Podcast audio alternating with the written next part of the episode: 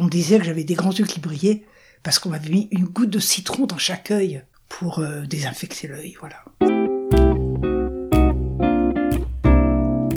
C'est peut-être grâce à ce remède de grand-mère qu'à 87 ans, les yeux de Manoula brillent toujours d'une lueur si tendre et si espiègle. Vous écoutez Souvenirs d'enfant, le podcast des émotions retrouvées.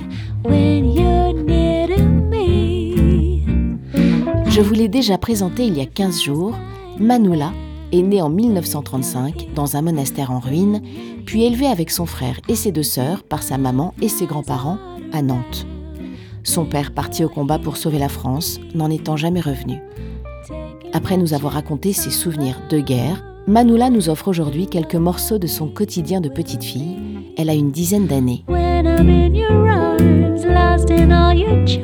Moi, je viens de deux milieux différents du côté de mon père. Un grand-père assez méchant qui a rendu ma grand-mère extrêmement malheureuse, qui était psychiatre à Nantes, très bourgeois et très... voilà. Et papa et mamie du côté de maman, ce grand-père, il était conducteur de locomotive. Et j'ai toujours été très fière de ce grand-père parce que ça a été le seul homme de mon enfance. Les, pères étaient morts, partis à la guerre, et c'était le seul homme, quoi. On aimait beaucoup les trains à cause de ça, à cause de ce grand-père toujours. Il racontait qu'une fois, il allait tomber de, la locomotive, il y avait un, énorme clou, et par son alliance, il a été raccroché, et son copain a pu le ramener. Il a été sauvé par l'alliance. Et ce grand-père, ils étaient assez nombreux dans sa famille, et ils étaient assez pauvres. Mais mon grand-père, il travaillait bien à l'école, et donc... Euh, L'instituteur avait dit il faut que Louis continue. C'est trop bien, il travaille très bien, etc. Et au bout de six mois, il a dit je veux pas. Je veux aller travailler comme les autres. Et donc après, pour, pour apprendre l'orthographe, je crois qu'il avait recopié un livre de Victor Hugo. Et il a appris l'orthographe comme ça, et après, il faisait plus de faute du tout.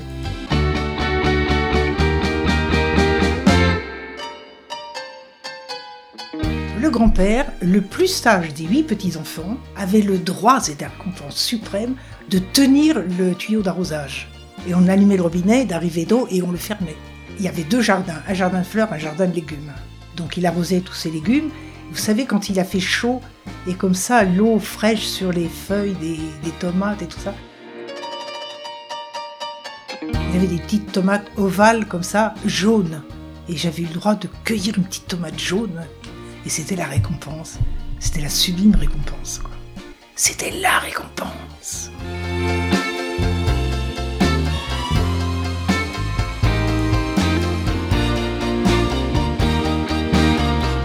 Il avait un énorme fauteuil club en cuir. Et alors le soir, on montait au deuxième étage. Il y avait mes quatre cousins dans une chambre et les quatre Thibaut Nouka dans une autre chambre. Et comme euh, on était absolument insupportable, les cousins s'étaient fermés à clé leur chambre. Et comment on voulait que les grandes personnes comprennent qu'on s'en fichait, on arrivait à enlever ses pyjamas, les glisser sur la porte et les tirer de l'autre côté. Et nous, on mettait les pyjamas des quatre cousins et les quatre cousins mettaient nos pyjamas.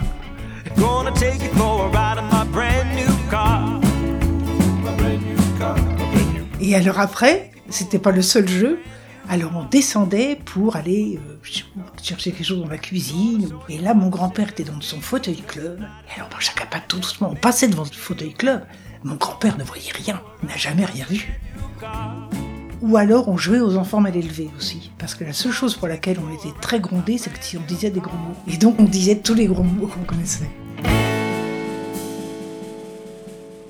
J'avais volé des sucres dans la maison, dans le sucrier, j'avais volé des sucres. Je les avais éparpillés dans mon linge, les petites culottes, les petits corsets, là, comme on était habillé. Et j'avais caché les sucres, et puis les grandes personnes l'avaient vu. Et j'ai demandé à maman comment on disait son acte de contrition. Je pense que j'allais sans doute au catéchisme, j'imagine. J'avais peur d'aller en enfer, parce que j'avais volé des sucres.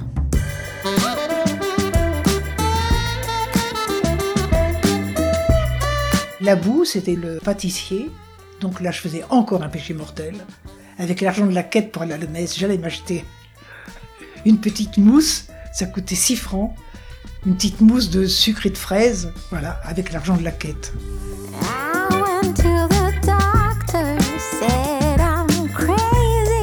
J'ai honte, vous vous rendez compte si ma famille écoute ça, c'était affreux. Quand même.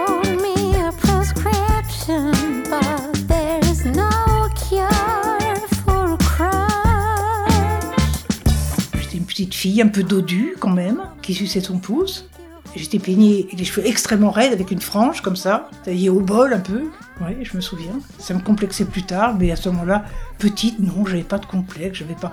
Et alors j'avais des cheveux raides. Et la voisine, la petite fille, avait des cheveux avec des anglaises tout autour. C'était absolument magnifique. Donc, j'allais là où il y avait des pinces à linge et je prenais mèche par mèche et je mettais des pinces à linge tout autour pour faire ça. Et quand j'allais dans la rue, j'étais sûre que les gens y voyaient du feu, ils pensaient que j'avais les cheveux longs. Ça, c'est des trucs de gosse.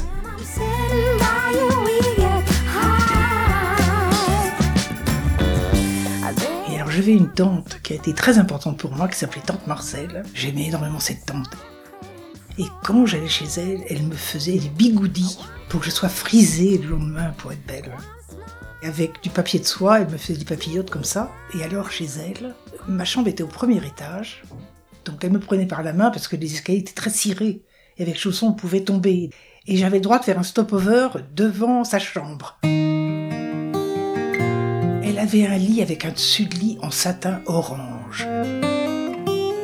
Un ciel de lit en satin orange et avec un lustre comme ça, un galet, un galet orange pareil, et sur le lit, il y avait une poupée en chiffon, avec une jupe de toutes les couleurs au crochet, autour de la poupée comme ça. Et pour moi, c'était le paradis. Et quand je m'émerveillais, ma sœur Eddie me disait, vraiment, tu n'as aucun goût. Tu ne vois pas que ton parcelle n'a aucun goût et tu trouves ça beau. Et moi, tout ce qu'il y avait chez ton parcelle, c'était merveilleux.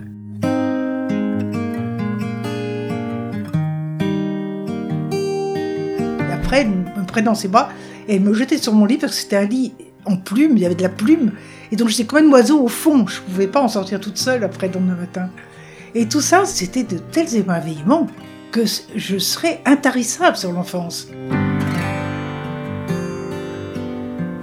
Les grandes personnes, c'était un monde absolument fabuleux. Après, je n'ai plus jamais vécu dans ma vie un tel étonnement par rapport à quelque chose, par rapport à d'autres êtres humains. J'ai jamais rencontré ça après. C'était tout le temps un émerveillement.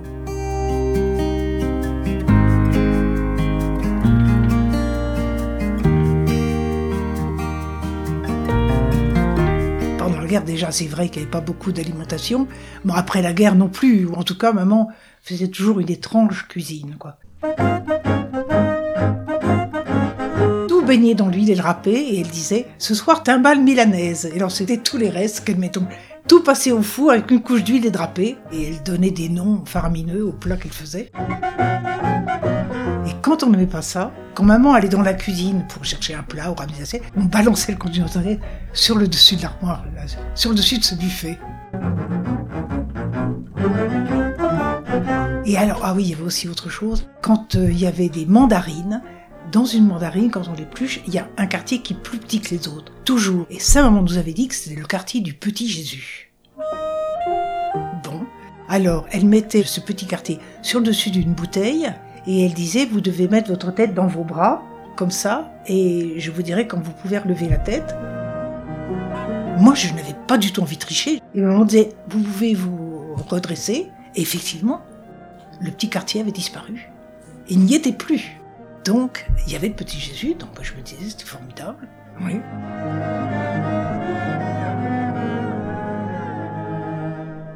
À Noël, il fallait aller se coucher euh, et être sage parce que le Père Noël, donc, allait passer par la cheminée, etc. Donc, on chahutait énormément. On finissait sans doute par s'endormir. À minuit, maman venait nous chercher. Il y avait le sapin, nous quatre autour. La fête, tout ça, les cadeaux et tout. Et puis bon, il y a un moment où épuisé, les enfants allaient se recoucher, et le lendemain, il n'y avait plus de sapin, plus rien, c'est fini. C'était une apparition de là à minuit quand on s'est levé. Je crois que jusqu'en 45, j'avais pas de rêve, j'avais l'impression que la vie c'était un rêve.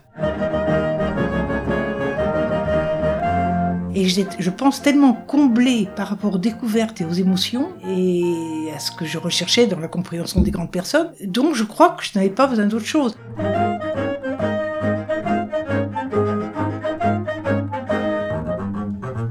J'ai rêvé plus tard, après, oui, à partir de après la guerre, oui.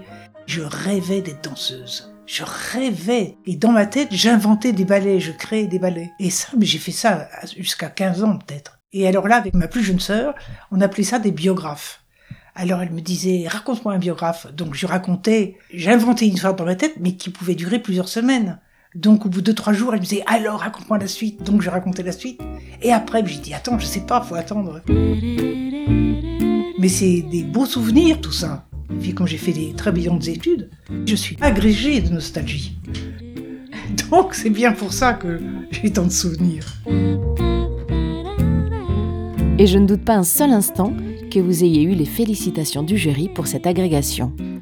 Merci Manoula pour ces jolis souvenirs. Vous nous avez à nouveau transportés dans le monde de l'enfance avec beaucoup de tendresse. Merci à vous d'avoir écouté ce podcast. Merci aussi à tous vos messages sur Facebook, sur Apple Podcast, sur Instagram. Merci à Constance, Zaza, Alex, Marc-André de Montréal, Kadija, Nadette, Alain, Philippe, Catherine, Patricia et merci à tous les autres.